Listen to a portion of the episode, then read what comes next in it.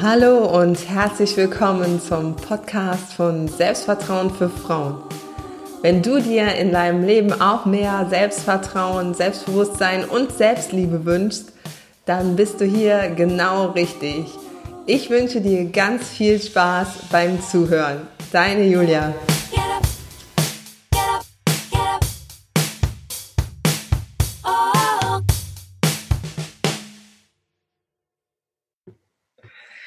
Hallo und herzlich willkommen zu einer neuen Podcast-Folge von Selbstvertrauen für Frauen. Falls ihr meinen YouTube-Kanal abonniert habt oder ja, wisst, wo der ist, könnt ihr uns auch jetzt sehen. Ich habe heute mal einen Mann zu Gast, und zwar den Nils Terburg. Und Nils war mal Beziehungscoach und Buchautor und ist jetzt Strategie-Nerd bei Love to Help. Nils hat eine ganz interessante Story, denn er war selbst mal total schüchtern. Habe ich nicht geglaubt. Aber er erzählt uns heute, ähm, was, so sein, was so seine Hürden waren und wie er es geschafft hat, vom ganz schüchternen ähm, ja, zum Strategie-Nerd oder zum Beziehungscoach zu werden. Hallo Nils, stell dich doch mal selbst noch mal kurz vor. Ja, hi Julia, danke schön.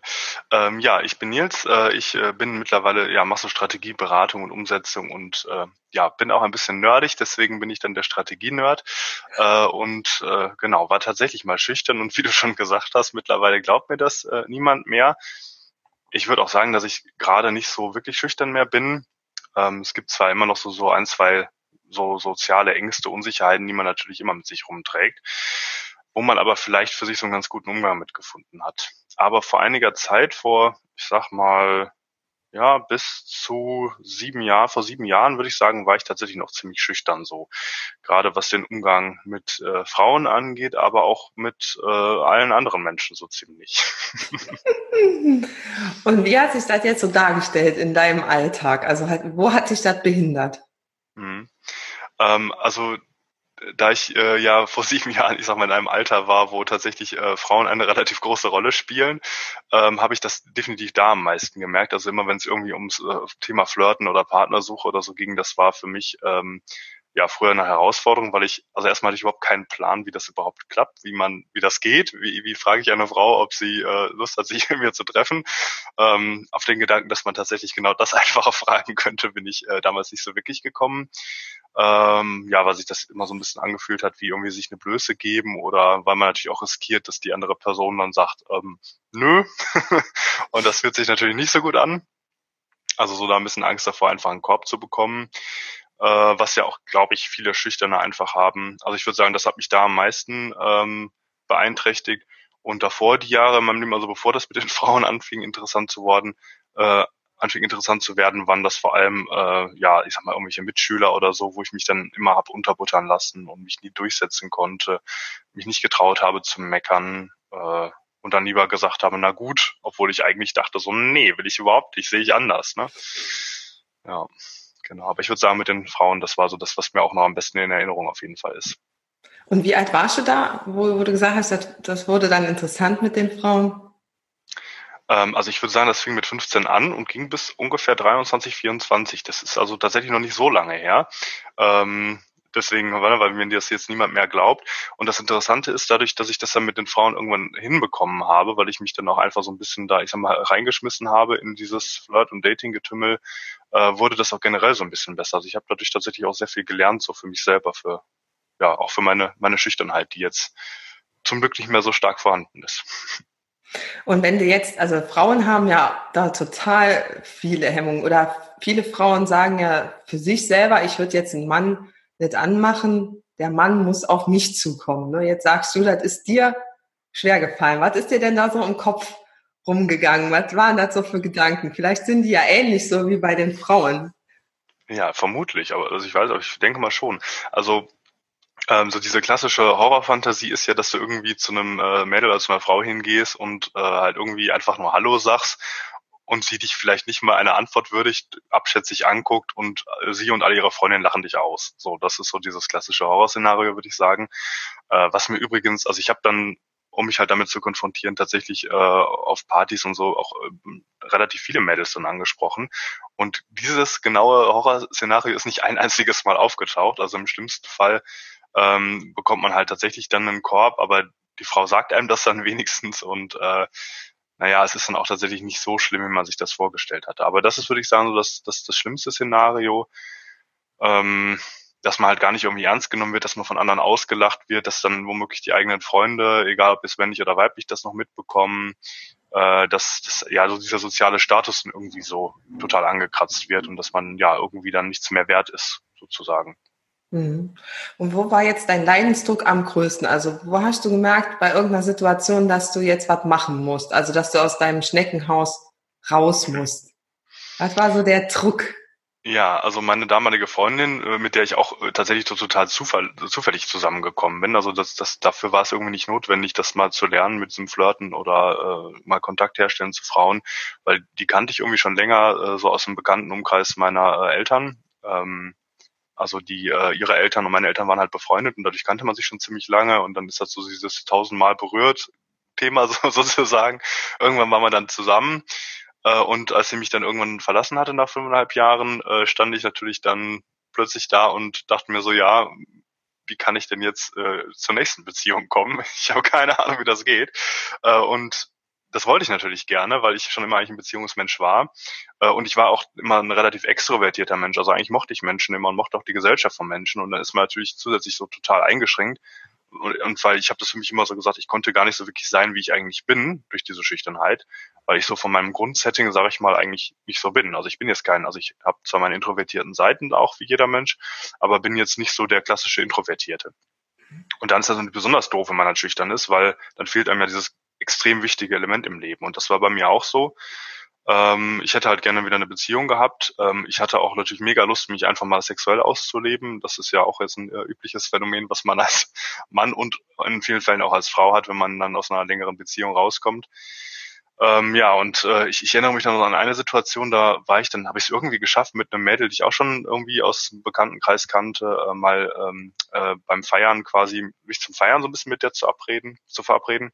Und wir waren dann tanzen und sie hat mich dann immer so ein bisschen geärgert fast, weil sie dann auch wollte, dass wir irgendwie enger tanzen. Aber ich habe es einfach nicht über mich gebracht, tatsächlich mal irgendwie also obwohl sie, also noch einladender hätte sie eigentlich nicht sein können. Aber ich habe es nicht über mich gebracht, mal so einen Schritt auf sie zuzugehen, mal vielleicht so eine Hand auf ihre Hüfte, so die Hand halten und wie man halt so mit mehr Körperkontakt tanzt, habe ich nicht hinbekommen. Und irgendwann war sie, glaube ich, auch einfach ziemlich genervt und äh, hat sich dann anderen Männern zugewandt, was dann wiederum für mich sehr äh, sich sehr doof angefühlt hat. Und ich habe es einfach überhaupt nicht verstanden. Und zurückblickend äh, finde ich es immer interessant, wenn ich an diese Situation denke, packe ich mir halt so total an den Kopf und denke mir so, ja, das äh, habe ich halt irgendwie auch ein Stück weit selber verbockt. Ja.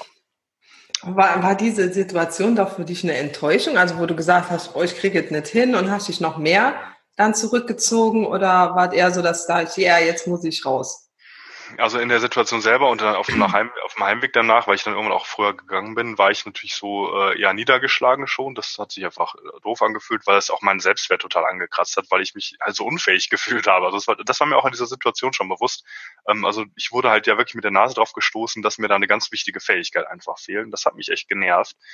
Ähm, und äh, danach, die Tage und Wochen und Monate, hat es mich aber eher angespornt, weil also ich bin so ein Mensch, äh, ich, ich mag es, Dinge zu optimieren, ja, auch so ein bisschen nerdig halt.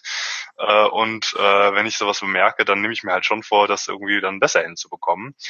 Äh, und das habe ich dann auch äh, ja, mir so ein bisschen zur Aufgabe gemacht. Und welches Ziel hast, hattest du dann? Also hattest du irgendwie ein konkretes Ziel dir gesetzt? Ja, also dieses typische Männerziel, so am besten jeden Tag mit einer anderen äh, in der Kiste landen. Ähm, das Ziel hat wenig überraschenderweise überhaupt nicht, wurde überhaupt nicht erreicht, was äh, für alle Beteiligten auch sicherlich äh, gut war. Ähm, klar, man, man neigt dann so total dazu, über zu kompensieren. Da, das kann ich auch sehr gut. Ähm, ah, nee, aber mein Ziel war vor allem einfach, dass ich in der Lage bin, irgendwie eine Frau, wenn sie mich jetzt irgendwie irgendwo anlächelt und das eindeutig ist, dass sie irgendwie ein Interesse an mir signalisiert, äh, dass ich dann bitte in der Lage bin, irgendwie auch einen Kontakt herzustellen oder den zweiten Schritt zu gehen. Also du hast das eben so gesagt, das wird immer so getan, als ob Männer den ersten Schritt gehen müssen äh, oder sollen. Ich finde, das ist in der Realität, also mal abgesehen davon, dass auch Frauen das sehr, sehr gerne tun dürfen und äh, auch bitte gerne häufiger machen, ähm, ist das in der Realität gar nicht so, weil ganz oft beginnt das damit, dass die Frau tatsächlich dann einen Mann anlächelt oder irgendwie körpersprachlich was macht. Ähm, viele Männer merken das dann vielleicht nicht, aber das ist definitiv der erste Schritt, der dann von der Frau gemacht wird. Und dieses wirklich hingehen und ansprechen, was der Mann macht, ist eigentlich erst der zweite Schritt, würde ich so sagen. Ähm, und auch der zweite Schritt, der kann natürlich noch schwer sein, ne? Und auch, auch der erste Schritt, dieses Anlächeln schon, kann schon schwer sein.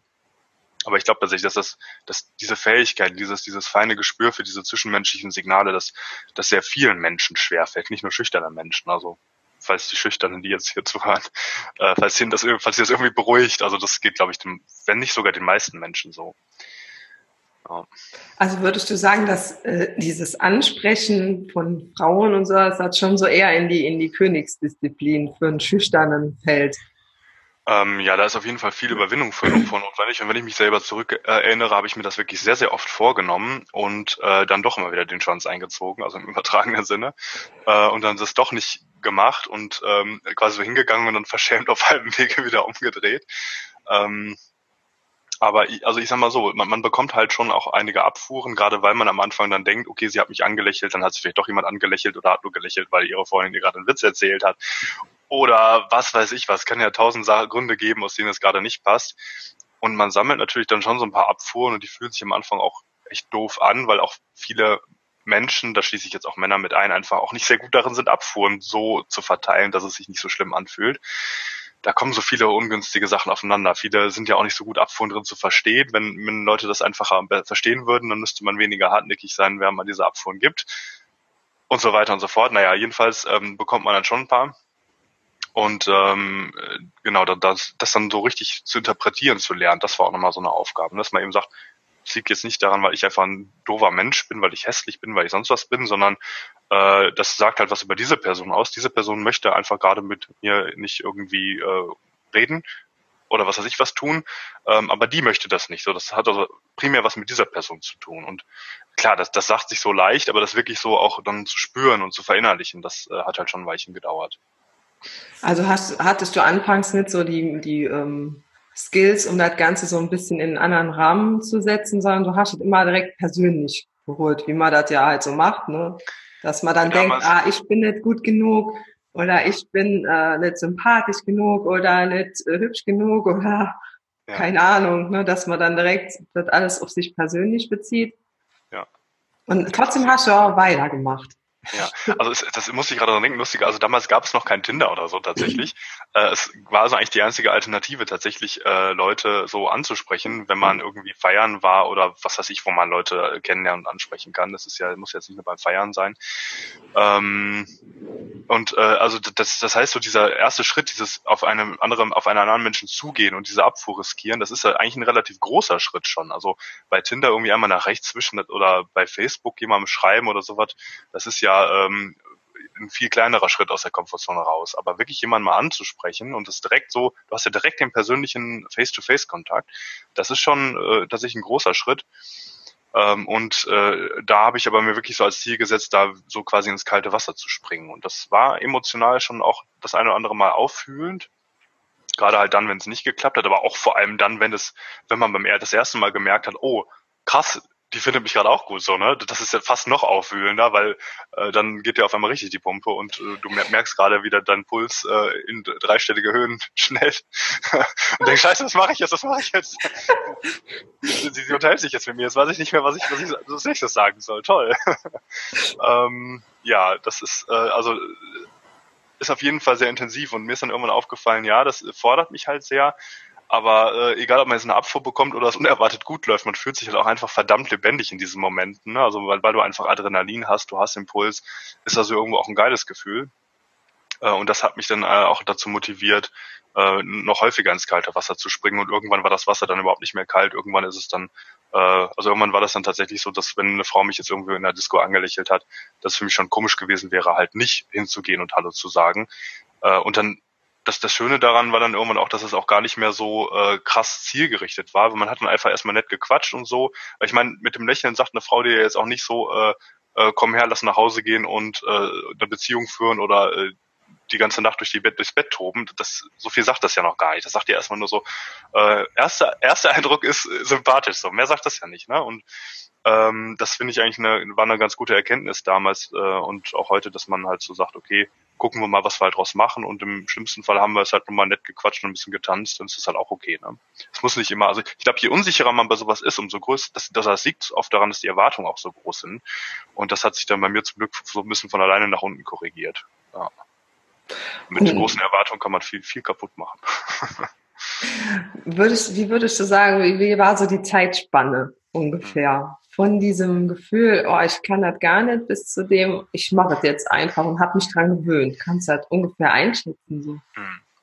Ja, kann ich. Also ich würde sagen so zwei, drei Monate, weil ich aber auch in dieser Zeit wirklich, also ich habe das hauptsächlich beim Feiern immer gemacht und äh, ich habe ähm, war dann auch wirklich extrem viel feiern. Also ich war halt Student damals, da hat man halt noch die Zeit, die Muße dafür, äh, kann immer schon lange ausschlafen morgens ähm, und sonst hätte das sicherlich auch nochmal länger gedauert. Ähm, aber das war, also man hat schon auch, also ich habe schon auch gemerkt, dass es von Mal zu Mal besser wurde. So, ne? Also es ist jetzt nicht so, dass man irgendwie zwei Monate lang gar keine Fortschritte merkt, total demotiviert ist. So war es auch nicht. Also es hat immer alles Spaß gemacht. Ich meine, im Optimalfall hat man auch beim Feiern selber halt irgendwie Spaß.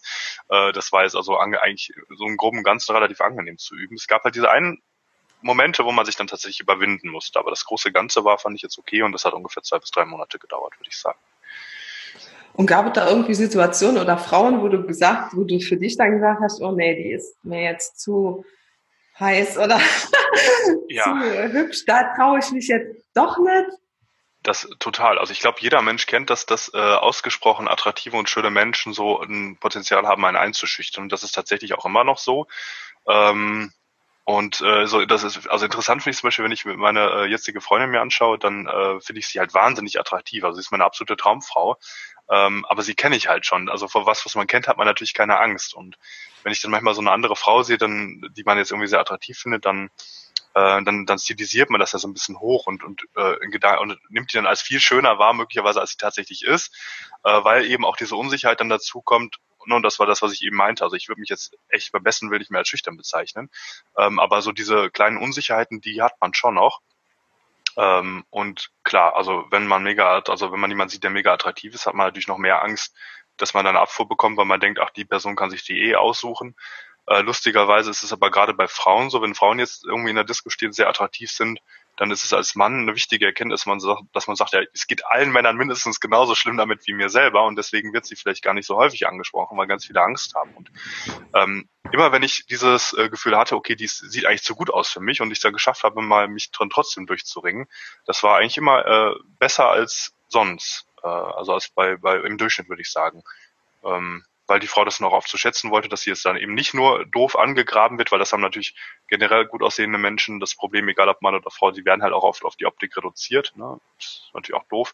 Und dann freut man sich auch besonders, wenn man äh, mal für andere Dinge wahrgenommen wird, als nur für die, für die Optik. Aber würdest du schon sagen, dass das äh, so ist, weil viele Frauen ja Angst haben, wenn sie jetzt nicht angemacht werden, dass sie dann nicht schön sind oder nicht gut rüberkommen und so. Hm. Also würdest du auch sagen, dass auch wenn jemand jetzt attraktiv ist, dass das jetzt nicht unbedingt äh, heißt, also dass die, dass die jetzt tausendmal am Abend angemacht werden muss, um das jetzt überspitzt zu sagen, ne? Weil das ja. habe ich viele Klientinnen, die dann sagen, ja, wir waren weg, aber ich werde nie angemacht.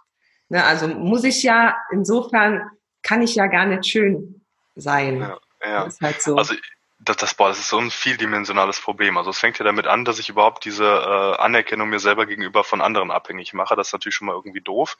Ähm, also ich sag mal, die meisten Menschen haben ja so eine narzisstische Ader und äh, inklusive mir selber. Und ich stehe auch manchmal gerne vor den Spiegel, mache mich zurecht und äh, denke mir dann, okay, das ist jetzt gut geworden, äh, sieht gut aus, äh, kann ich kann ich gut mit leben, gefällt mir.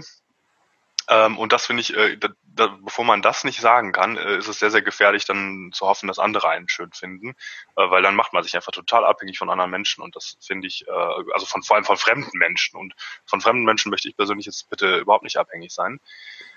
Ähm, das ist das eine. Dann das andere ist, ähm, das ist mir auch letztens mal mit meiner Freundin aufgefallen. Wir waren irgendwie abends äh, hier in der äh, örtlichen Partymeile einfach nur Pommes essen und es hat sich dann ein bisschen angetrunkener Typ so nebenan gesetzt, der auch Begleitung dabei hatte und äh, flirtete dann äh, meine Freundin an. Und äh, also ich, bin bei sowas immer tiefenentspannt, äh, weil ich mir denke, so ja, die, die machen das schon und äh, ich habe also ich habe da einfach keine Verlustängste und so.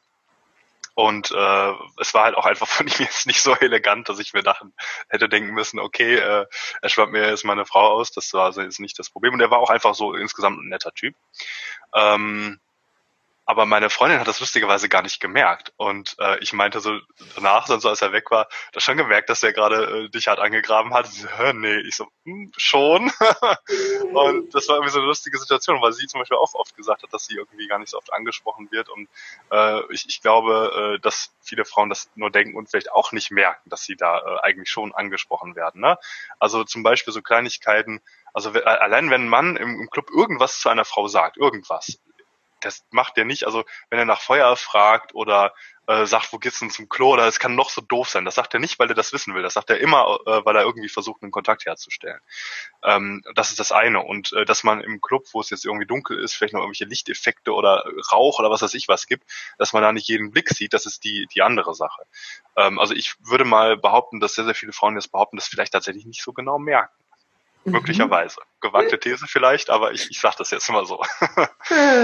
vielleicht, weil man auch eher so beschäftigt ist noch mit den Freundinnen und so, wenn man dann eine Party macht. Ja, wenn ich, wenn ich jetzt mit fünf möglicherweise auch noch attraktiven Freundinnen äh, da irgendwo in der Disco stehe, dass wir generell weniger angesprochen werden, ist auch klar, weil als Mann, äh, also als Mann finde ich es deutlich schwieriger, äh, einen Mädel aus einer Runde von fünf anzusprechen, als irgendwie jetzt ein Mädel, die allein oder nur zu zweit da ist.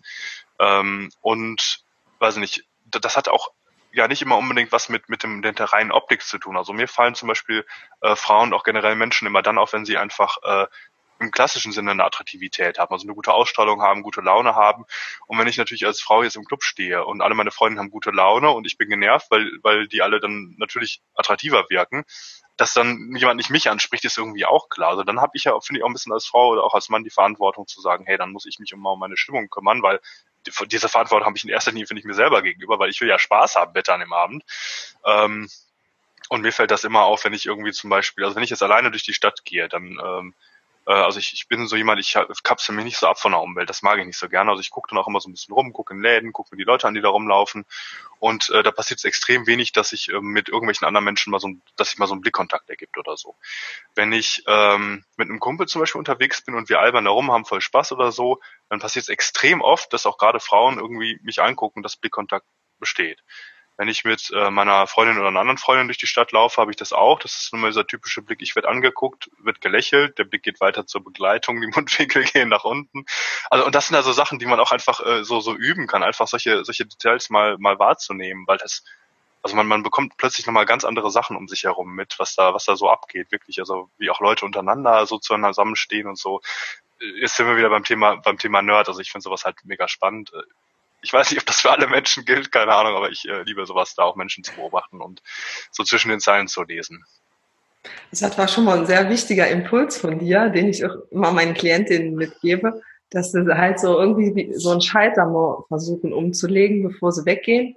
Hm. Dass sie auch eine offene Ausstrahlung und auch eine, eine entspannte Ausstrahlung haben und das hat schon sehr viel verändert. Also stellen die dann halt auch fest, wenn sie sich jetzt vielleicht noch nicht so attraktiv finden, aber wenn sie halt sich vorher darauf polen, ne, auf ihre Stärken und auch auf ihr, auf die charakterlichen Sachen und, und auf die Stimmung, dann werden die auch wirklich wesentlich häufiger angesprochen. Und wenn es nur ist, dass halt einer äh, ja jetzt wirklich sich mit denen unterhält, ist nicht unbedingt, wie du sagst, ne, für direkt eine Beziehung oder sowas. Ja. Aber das ist ja auch schon mal ein Anfang.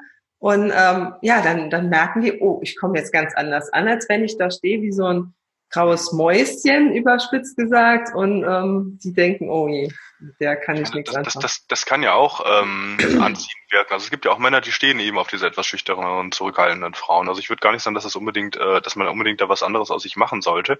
Aber ich glaube halt, weil das auch einfach viel mit so diesem sozialen Rollenbild zu tun hat. Wir erwarten halt von einer Frau, dass sie irgendwie sich hübsch macht. Ne? Und ich finde, da wird gerade bei Frauenoptik einfach überbewertet. Äh, weil wie du sagst, bevor ich äh, eine halbe Stunde vorm Spiegel verbringe oder noch länger, würde ich eher eine halbe Stunde mich mal um meine Stimmung kümmern vielleicht ne? und gucken, dass ich wirklich Spaß habe ähm, und mich mit so Gedanken beschäftigen, wie das vielleicht der Weg das Ziel ist, dass wenn ich wenn ich in den Club gehe und erwarte, da jetzt irgendjemand abzuschleppen, egal ob äh, jetzt wofür, ne, das spielt mir keine Rolle, dann, dann ordne ich diesen ganzen Abend, diesem einen Ziel unter, was ja ähm, auch nicht von mir zu 100 Prozent beeinflussbar ist. Ähm, und dann das ist, hat auch wieder viel mit Fremdbestimmung zu tun, finde ich. Aber ich, also was ich halt schon im Griff habe, ist so zum großen Stück meine Stimmung, wie viel Spaß habe ich, was kann ich dafür beitragen, dass der Abend cool wird und so. Äh, also da kann man schon viel machen, wie du das sagst. Und was ich eben auch noch sagen wollte, äh, ich habe auch, auch vielleicht nochmal als Botschaft, ich habe auch schon sowohl im Club oder sonst wo äh, wirklich atemberaubend schöne Frauen kennengelernt und auch angesprochen und mir nach zwei Minuten habe ich das Weite gesucht, weil diese unfassbar geile Optik mit einer sehr drögen und langweiligen Art aus meiner Sicht ist ja subjektiv, aber das, das, also es war einfach mit einer langweiligen Art gepaart und äh, ich persönlich finde da die Persönlichkeit immer wichtiger tatsächlich als die Optik. Klar darf man sich um die Optik kümmern, dass ich jetzt nicht äh, irgendwie ungeduscht in äh, Jogginghose da äh, rausgehe, das, das ist klar, das macht eh keiner, da müssen wir nicht drüber reden. Aber wichtiger finde ich tatsächlich noch so dieses Drumrum und wie jemand da so drauf ist. Mhm. Ah, das ist auch schön. Das mal von einem Mann zu hören. ja, okay. ja, Nils, also das waren ja schon einige super Tipps, die du da jetzt rausgehauen hast für die Frauen, den, also wo ich ja auch immer mit Engelszungen auf sie einrede. Aber vielleicht hilft es mehr, wenn jetzt nochmal äh, eine Zuhörerin auch mal einen Mann, also eine Männersicht äh, da hört, beziehungsweise uns hier sieht. Und ähm, also das war schon ziemlich cool. Aber wie, also, wie würdest du sagen, war denn so deine, also deine Schüchternheit, bevor du was gemacht hast, so von einem Level, also von einer Skala von 0 bis 10, also 10 wäre mega schüchtern. Und wie ist sie jetzt? Also vorher würde ich schon sagen, dass es locker eine 8 war. Also wirklich, also ich weiß, ja, das glaubt man mir jetzt nicht, aber ja, es war eine 8 locker. Ähm, und jetzt, ich, äh, also vielleicht eine 1 oder 2. Ähm, Mhm. Weil in meinem Fall aber halt, das hatte ich eben gesagt, ich, ich bin grundsätzlich ein extrovertierter und kommunikativer Typ. Ich mag das mit Menschen, mich zu umgeben, zu, zu reden und, und solche Sachen.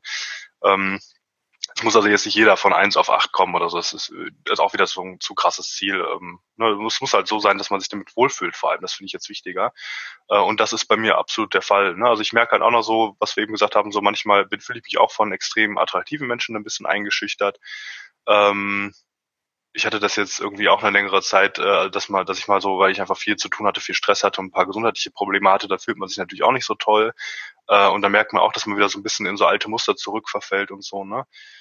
Ähm, aber insgesamt äh, doch ist es schon deutlich besser geworden. Und ich glaube, dass es auch äh, tatsächlich, also Schüchternheit ist bis zu einem gewissen Maße sicherlich auch eine Angewohnheit und äh, vielleicht auch eine schlechte Angewohnheit und die kann man sicherlich durch eine bessere Angewohnheit ersetzen, sagen wir mal so.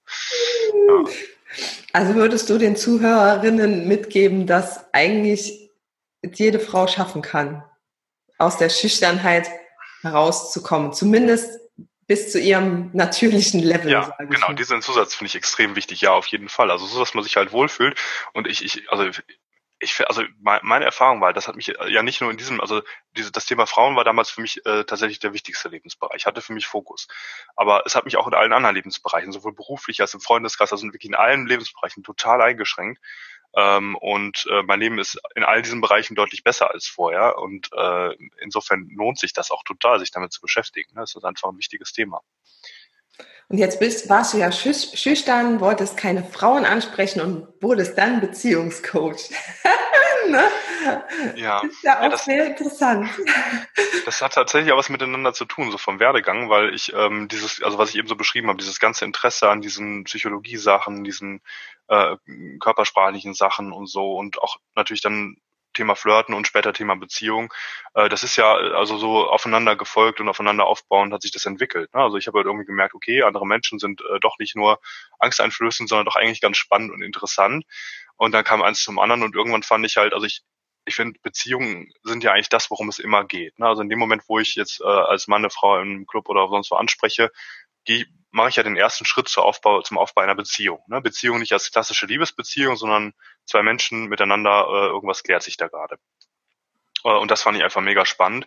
Äh, und irgendwann fand ich es natürlich spannend, nicht nur diesen, diese anfänglichen Phasen einer Beziehung, sondern halt diese späteren Phasen, wenn man halt schon dann ein paar Jahre äh, zusammen ist, wie das dann halt weitergeht. Das ist ja auch für die meisten Menschen ein schwieriges Feld. So, ne? Also wie kann man da äh, irgendwie sich noch zusammen weiterentwickeln, irgendwie so diese typischen Probleme, so, so Nähe-Distanz-Sachen, wie kann man sich damit beschäftigen, äh, wie kann man mit sowas wie Eifersucht umgehen, mit, mit Verlustängsten und so.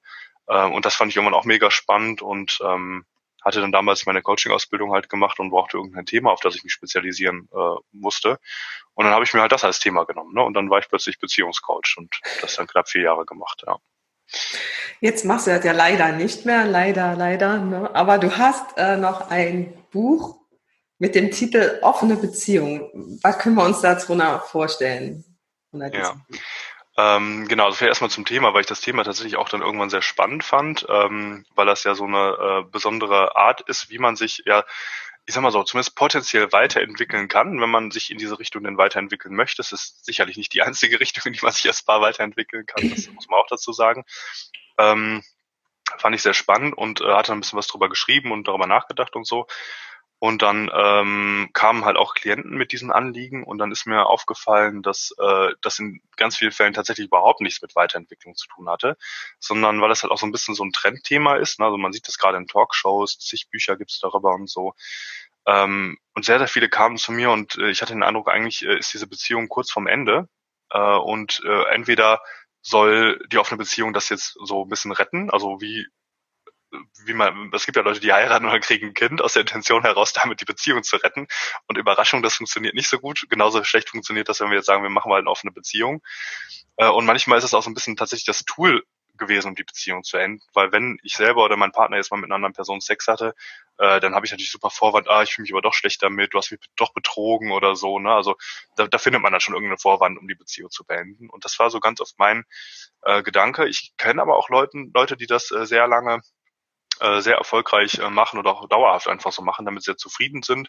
Teilweise Leute, die das gar nicht ausleben, die zwar sagen, wir haben das, aber wir machen das nicht. Für uns einfach nur wichtig, dass, ähm, dass wir irgendwie nicht da irgendwelche krassen Sachen uns versprechen, die viele Menschen ja auch nicht so wirklich halten können, finde ich, kommt ja auch dazu. Das ist auch so die Perspektive, die äh, mir persönlich sehr sympathisch ist, weil ich ich verspreche meiner meiner Freundin sehr gerne Dinge, ähm, aber kann ich also ich kann ja nicht wirklich versprechen, dass ich in den nächsten 80 Jahren oder wie alt wir auch immer werden, äh, nie aus Versehen mit einer anderen Frau in der Kiste lande oder so. Also äh, also ich versuche das gerne und gucke gerne, dass ne, wir nur Dinge tun, die uns gegenseitig gut tun, aber für ein Versprechen ist mir das tatsächlich zu krass. Also das fühlt sich für mich nicht stimmig an, das zu geben. Ähm, äh, genau, unabhängig davon, aber ob die, ist jetzt die Frage, ob man das halt auslebt oder nicht. Ne? Das finde ich ist immer eine ganz andere Frage. Aber ich kenne auch solche Pärchen, die das ausleben, wo das gut klappt. Äh, und ich kannte auch oder kenne auch immer noch Pärchen, die das dann noch diesen Schritt weitergehen, dass sie sagen, wir machen das jetzt sogar irgendwie polyamor. Das heißt, äh, wir führen sogar Beziehungen mit mehreren Menschen.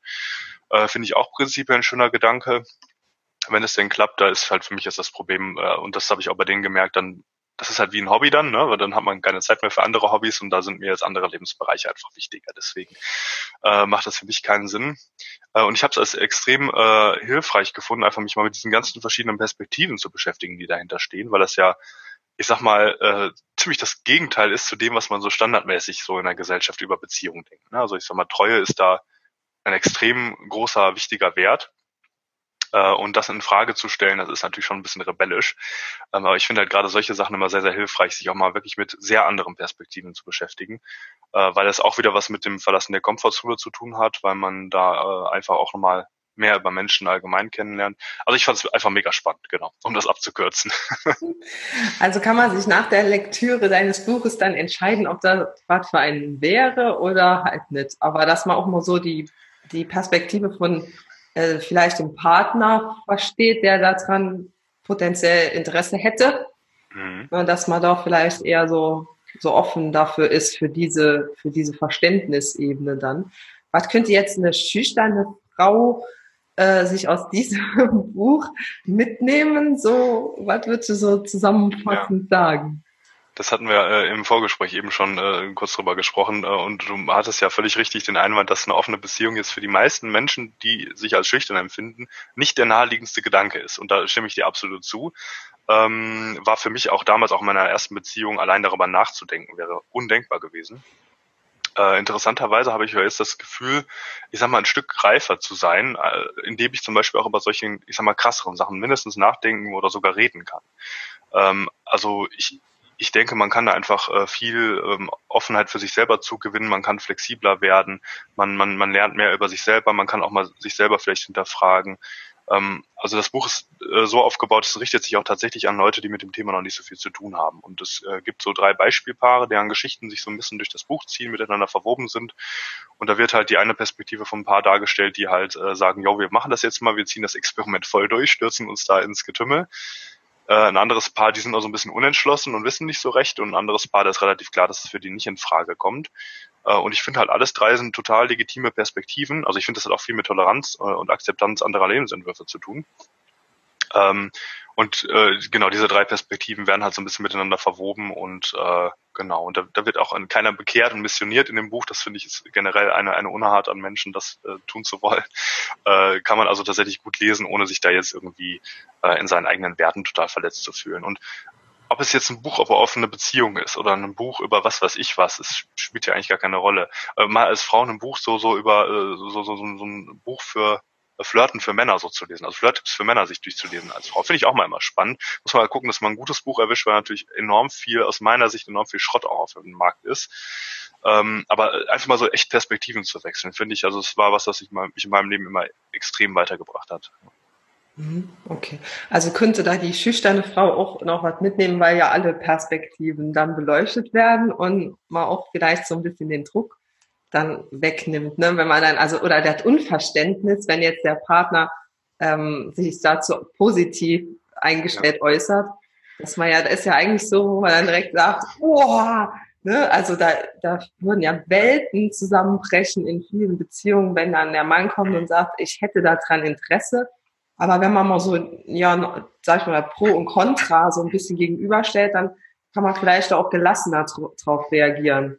Dafür ja, ist ja. Vor allem mache ich es natürlich nicht besser, wenn ich äh, es meinem Partner gar nicht ähm, ermögliche, darüber auch noch ein Gespräch zu führen, weil ich finde, also eine, eine Beziehung, in der das nicht mal nicht mal ein Gespräch darüber möglich ist, äh, ist sehe ich so aus, aus Coaching oder äh, auch Paartherapie-Sicht so ein bisschen problematisch, ähm, weil dann einfach die die Offenheit fehlt, da kommunikativ Dinge zu verhandeln. Das ist, glaube ich, nicht gut.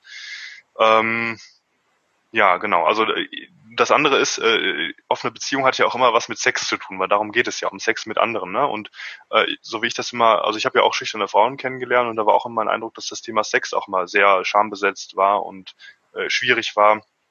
Und insofern hilft es natürlich auch, sich darüber was durchzulesen. Äh, es gibt noch eine andere oder eine andere Autorin, die äh, sehr cool ist, ist äh, die Nancy Friday, die schreibt über männliche und weibliche Sexfantasien. Finde ich auch mega spannend, da mal die durchaus ziemlich krassen Sachen zu lesen, die sie da gesammelt hat. Also sie, sie hat die nicht selber geschrieben, sondern sie hat die von ganz realen Menschen gesammelt. Äh, auch da kann man, finde ich, sehr, sehr viel draus mitnehmen. Nicht, dass man diese Fantasien übernehmen möchte oder müsste, darum geht's auch da nicht, aber einfach mal zu wissen, wie denken andere denn darüber. Ne? Also es mhm. hat einfach was mit Lernen zu tun. Ähm, ja, und wenn man das äh, machen möchte, dann kann man sich ein solches Buch ja mal äh, irgendwie zulegen. Äh, das Risiko äh, ist ja begrenzt, was man eingeht. So Bücher kosten ja nicht die Welt. Und wenn es einem halt nicht gefällt, dann, dann, dann, dann weiß man halt zumindest, dass es einem nicht gefällt. Ne? Okay, super. Also äh, verlinke ich auf jeden Fall noch in den Show Notes. Ähm, nee, jetzt hast du noch abschließend einen kleinen Tipp an die Zuhörerinnen, wie sie jetzt aus ihrer Schüchternheit vielleicht in Bezug auf Männer herauskommen können? Mhm. Ähm, ja, so ein Doppeltipp würde ich sagen. Ähm, äh, das ist so ein Modell, was ich selber für mich auch immer noch äh, quasi nutze. Also ich habe auch immer Modelle und Strategien halt als Nerd, klar. äh, und das ist so die Kombination aus einmal dranbleiben. Wie ganz wichtig ist, dass man dranbleibt. Wenn man nämlich aufhört, dann wird sich halt von alleine nichts ändern. Und das zu dem Wie denn dranbleiben, äh, immer halt in kleinen Schritten vorgehen. Auch gerade so bei, bei zwischenmenschlichen Sachen ist das extrem hilfreich, dass man eben nicht also man muss, also so krass ins kalte Wasser springen muss das oft gar nicht sein, ne? dass man äh, eben nicht, also du musst als schüchterne Frau jetzt nicht direkt zu dem Fußballverein hingehen und den halben Fußballverein angraben. Also mal als, als etwas kurioses Extrembeispiel, das, das muss ja nicht das Ziel sein, aber ähm, ein erster Schritt kann schon sein, mal einfach einen anderen Mann anzugucken, anzulächeln und zu versuchen, einen Blickkontakt herzustellen. Aber so läuft äh, guter Beziehungsaufbau zwischen Menschen ja auch ab, nämlich in ganz vielen kleinen Schritten. Ne? Also ich äh, also wir sind ja halt jetzt irgendwie auch keine Bonobos, die da äh, wild rammelnd übereinander herfallen, ohne dass sie vorher miteinander gesprochen haben. Das ist auch gut so, dass das nicht so ist, weil wir halt Menschen sind. Also wirklich in kleinen Schritten vorgehen. Erstmal Blickkontakt, dann äh, irgendwie ähm, mal mal ein Gespräch beginnen und äh, dann mal langsam anfangen zu flirten, mal selber auch ein bisschen aktiv werden, aber alles in kleinen Schritten und nach jedem Schritt darf man auch so ein bisschen in sich selber hineinhorchen, fühlt sich das gut an und auch mal das Gegenüber beobachten, fühlt sich das für das Gegenüber wohl gut an und so. Das finde ich ist ein cooles Modell damit äh, kann man auch viele so etwas merkwürdige Situationen, das ist ja auch so ein bisschen Angst, Angst vor peinlichen Situationen, die kann man damit auch einfach von vornherein äh, minimieren. Ja. Sehr cool. Also vielen herzlichen Dank für das tolle Gespräch. Also da waren sehr, sehr viele Tipps für die Frauen dabei von einem Mann. ja, danke schön, Nils. Ähm, ja, sehr gerne. Möge es helfen. ja, ähm, wie gesagt, alle Informationen zum Nils, die verlinke ich euch in die Show Notes auch ähm, zu seiner Seite Love to Help. Also ähm, vielleicht kannst du noch ganz kurz sagen, wem du da, äh, wem du da über die Schulter schaust, wen du da berätst, damit auch die in, die Frauen, die äh, da interessiert sind, noch ein bisschen wissen, wo sie sich da finden. Ja, also für den unwahrscheinlichen Fall, dass du als äh, Zuhörerin gerade äh, selbstständig bist und äh, das vor allem deswegen machst, weil du gerne anderen Menschen hilfst mit deiner äh, selbstständigen Tätigkeit und du hast das Gefühl, du bräuchtest ein bisschen mehr Klarheit und eben eine gute Strategie, um Entscheidungen zu treffen und die täglichen Fragen besser zu klären, dann kannst du mal auf dieser Seite kommen. Ähm, für alle anderen ist das wahrscheinlich nicht so interessant, weil es schon eher so ein Business-Thema natürlich ist. Äh, dem würde ich dann eher, wenn sie irgendwie mehr erfahren wollen, das äh, Buch empfehlen, das zu lesen. Ähm, genau. Wunderbar. Also haben wir jetzt alle Zielgruppen abgegrast. Sozusagen. dann vielen Dank, Nils, und ja. bis dann. Danke, dass ich hier sein durfte. Ja, Ciao. gerne. Ciao.